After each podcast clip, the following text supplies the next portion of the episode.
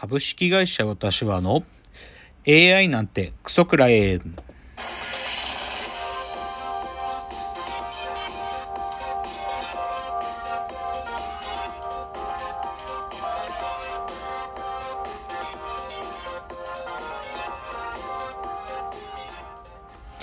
群馬が生んだ怪談時株式会社私は社長の竹之内です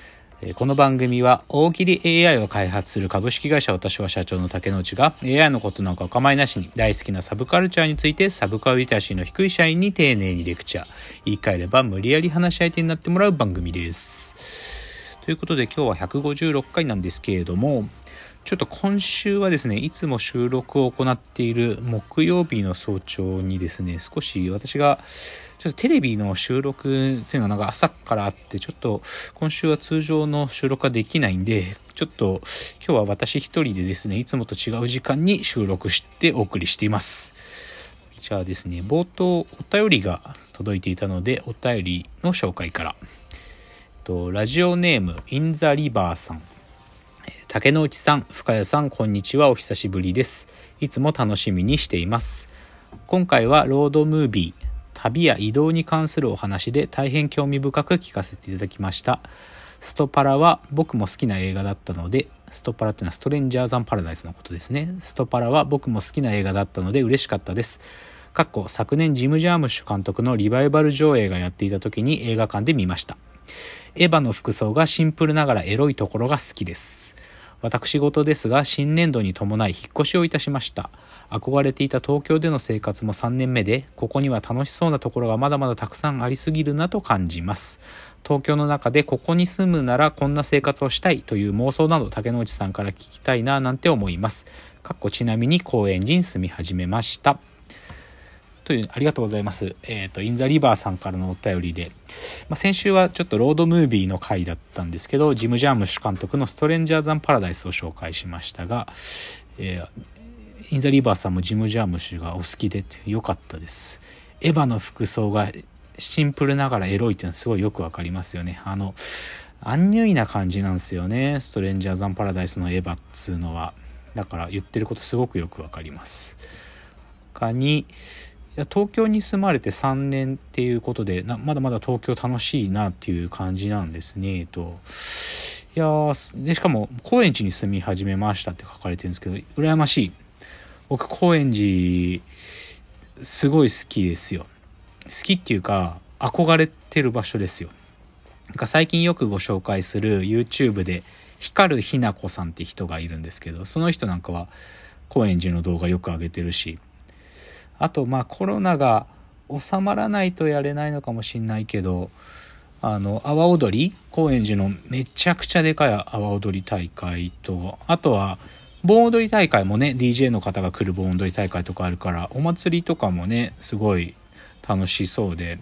高円寺憧れてますよ僕も。まあ今引っ越す引っ越すタイミングでもないんで、高円寺には行き、なかなかそ自分は住むっていうとこまで行けないけど、でも、羨ましいと思いますね。で、と僕が住むとしたらここがこういう生活したいかっていう話ですけどね。でも僕ね、多分もうしばらくは、私今西新宿に住んでるんですけど、西新宿から動かないと思いますよ。それぐらい気に入ってるんですよ。まあ正直僕はちょっと東京には飽きつつあるんだけど西新宿はずっと好きですね。もう住み始めてから7年ぐらい経つかな。でもまだ好きなまま。でも実は僕西新宿甲州街道を渡って西新宿に来る前は甲州街道の向こう側の渋谷区に住んでたんですよ。だけど甲州街道を渡ってこの西新宿の方に越してきてから初めてなんか西新宿っていうかね、まあ、新宿の良さも分かったしあの甲州街道を渡った向こう代々木三丁目ですけど代々木三丁目に住んでる時はねここは住むとこじゃねえなとか思ってすごい嫌いだったっすけど甲州街道を渡ってこっちに来ただけで一気に好きになりましたからね。だから街って不思議ですよねなんかね。なんかちょっとおしゃれぶってるよよになんか三宮橋とか代々木あっちの方はあんま好きじゃなかったんだけど甲州街道渡ってみたらめちゃくちゃこうなんかシンパシー感じる街だったって気づくんでね。なんか住みたい街はありますかみたいなご質問もありますけどね。今あるとしたらねなんか十条とかなんかあの辺じゃないですかね。板橋とか。なんなんかああいう庶民的な街に回帰したい。ぶっちゃけちゃえば。なんか大盛り弁当とか売ってる店とかがある街に住みたいっすねなんかこうバカっぽい唐揚げ弁当めっちゃでかいですみたいなのとかで、なんか夕方のニュースとかでやってる、そういう店がある街とか行きたいですね。ちょっともうなんか格好つけた街は嫌ですね。なんかね。っていうのが住みたい街のお話じゃないでしょうか。インザリバーさんからのお便りありがとうございました。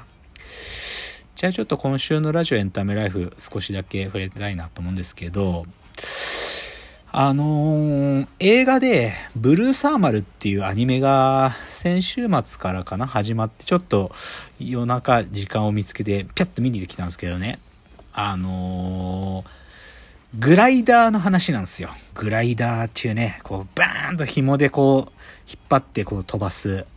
で、僕別にグライダーって競技のことなんかよく知らないけど、なんか、え、もともとね、漫画なんですけどね、クラゲバンチっていうメディアで連載されてた漫画で、だけど、なんか映画の予告見たとき、あ、これ間違いなくいい映画なんだろうなと思って見てきたんですけどね。でも、まあ、映画が良かったかどうかわかんないですけど、あ、グライダーってこういう競技なのかっていうのは分かりましたね。なんか大学のグライダー、なんていうんだっけな、体育会航空部とかそんなような名前の部活でグライダーを飛ばしてそれに乗るっていう部なんですけどね。でまあ整備とかも自分たちでやってあだからグライダーってこういう競技でこんなにまあそれなりに競技者がこんなにいるんかって初めて知りましたね。なんか日本の大学でも50何校がグライダー部があるって言ってた物語の中に言ってたから多分それぐらいの競技人口がいる競技なんだなって分かりましたよ。まあ、映画自体はねちょっとストーリーがまあすごい駆け足なんで展開があまりにねちょっと早いんでもうちょいしっかり書いたっていいなって思う部分あるし、あと、作画チームがね、アニメなんだから、空飛んでると爽快感、もうちょっと書く工夫あったかなって思ってますけどね。実際グライダーで飛んでる感じってどういう感じなのか、いまいちわかんなかったんですよね、アニメ見ても。だから、そこら辺はちょっと注文の部分ですけど、でもまあ、グライダーって競技がわかるっていう意味では、まあ、なんか、そういうのを知るっていう意味で、ブルーサーマルっていう映画、なんか1回ぐらい見てもいいかなっていう感じじゃないですか。で、その映画見てる時に予告でやってて、え、こんなの準備してんだって知らなかったんですけど、犬王っていうアニメの映画が今年の夏に公開だそうで、でこれね、ちょっとすごいんですよね。まあ、もともとは古川英夫さんの小説で、平家物語犬王の巻っていうのから作ってるんですけど、スタッフがすごくて、監督が湯浅正明さんで、脚本が乃木明子さんってもう今大ヒットメーカーっすよね。それこそ逃げ恥とかアンナチュラルとかの脚本書いてた人ですけど。でキャラクターデザインっていうかキャラクター原案って書いてありましたけど松本太陽さんなんですよね。キャラデザ松本太陽で。で音楽が大友義秀かんよし大友義秀さん。アマちゃんの音楽の人ですよ。だからもうスタッフはもう役満なんじゃないかってぐらいもう積もってますよね。でキャストもねその犬王っていう役をあの女王蜂っていうあの、まあ、バンドっていうのかな。でも音楽やるアブちゃんっていうもうカリスマですけどね。アブちゃんがやってで森山未來さんとかもキャストでいるみたいだからこの犬王っつえがすごいですよ多分。ちょっとまだ僕も予告しか見てないけどこれはちょっとすげえなと思いましたね。っていうのがちょっと映画を見てきた時に知った話題。じゃあ次が、東京マラソンやってましたね。さっきの東京に住むって話じゃないですけど、東京マラソンやってて、キプチョゲすごいっすね。キプチョゲも東京オリンピックも取って、もう世界の6メジャー大会全部取るって言って東京オリンピックであ東京マラソンで出てきて国内最高記録簡単に出しますからねちょっとキプチョゲはちょっともうレベルが一段上なんじゃないでしょうかね。でも、国内選手も鈴木健吾さんがね、2時間5分台出しましたから、やっぱ彼は実力あるんですね。やっぱり、もうちょっとで2時間4分台出るところまで粘ってましたからね、実力ありますよ。期待持てる感じですね。あとは、そうだなあ日曜美術館で香港で今ねちょっと11月ぐらいにオープンしたんだけどコロナでちょっと今閉めてるらしいんですけどすごいミュージアムができたっつって M プラスって読むんかな？なんかね7階建てぐらいのビルででっけえミュージアムでめちゃくちゃかっこいいやつを紹介しました日曜美術館で。いや香港に軽く行けるんだったらもうすぐ見に行きたいなって思うぐらいかっこよかったな。とかあとはねちょっと気になる話題で言うと今サーフィンサーファーの YouTube がねちょっと軽く炎上してるんですよ。なんかこれもともとそういうずっとそういう論争あるらしいんですけどサーファーの方たちのローカルサーファーと別のとこから来たビジターのサーファーの方たちってよくいさかいになるんですって。で今何て言うのかな日本中を車中泊しながらサーフィンするっていうことをやってる YouTuber の方が八丈島に行ったんですけどその八丈島にあるローカルのすごいいいサーフポイントを YouTube で言っちゃったことがめちゃくちゃなんか地元の人にキレられててでなんかそういうローカルサーファーの昔ご意見番とかが反論動画とか死ぬほど上がっててなんかこのローカルビジターの論争ちょっとなんかね外野だからこそ見ててあんま気持ちのいいもんじゃないっすね。なんかコメント欄とか見るとねなんかサーフィンって世界のちょっと閉鎖性みたいなことを指摘してる方も多いですよでも一見するとやっぱそう見えちゃういや大事なんだと思うんですけどねローカルサーファーたちが大切にしていることあるからこう簡単にやらしちゃいけないんだけどリスペクトも必要だしけど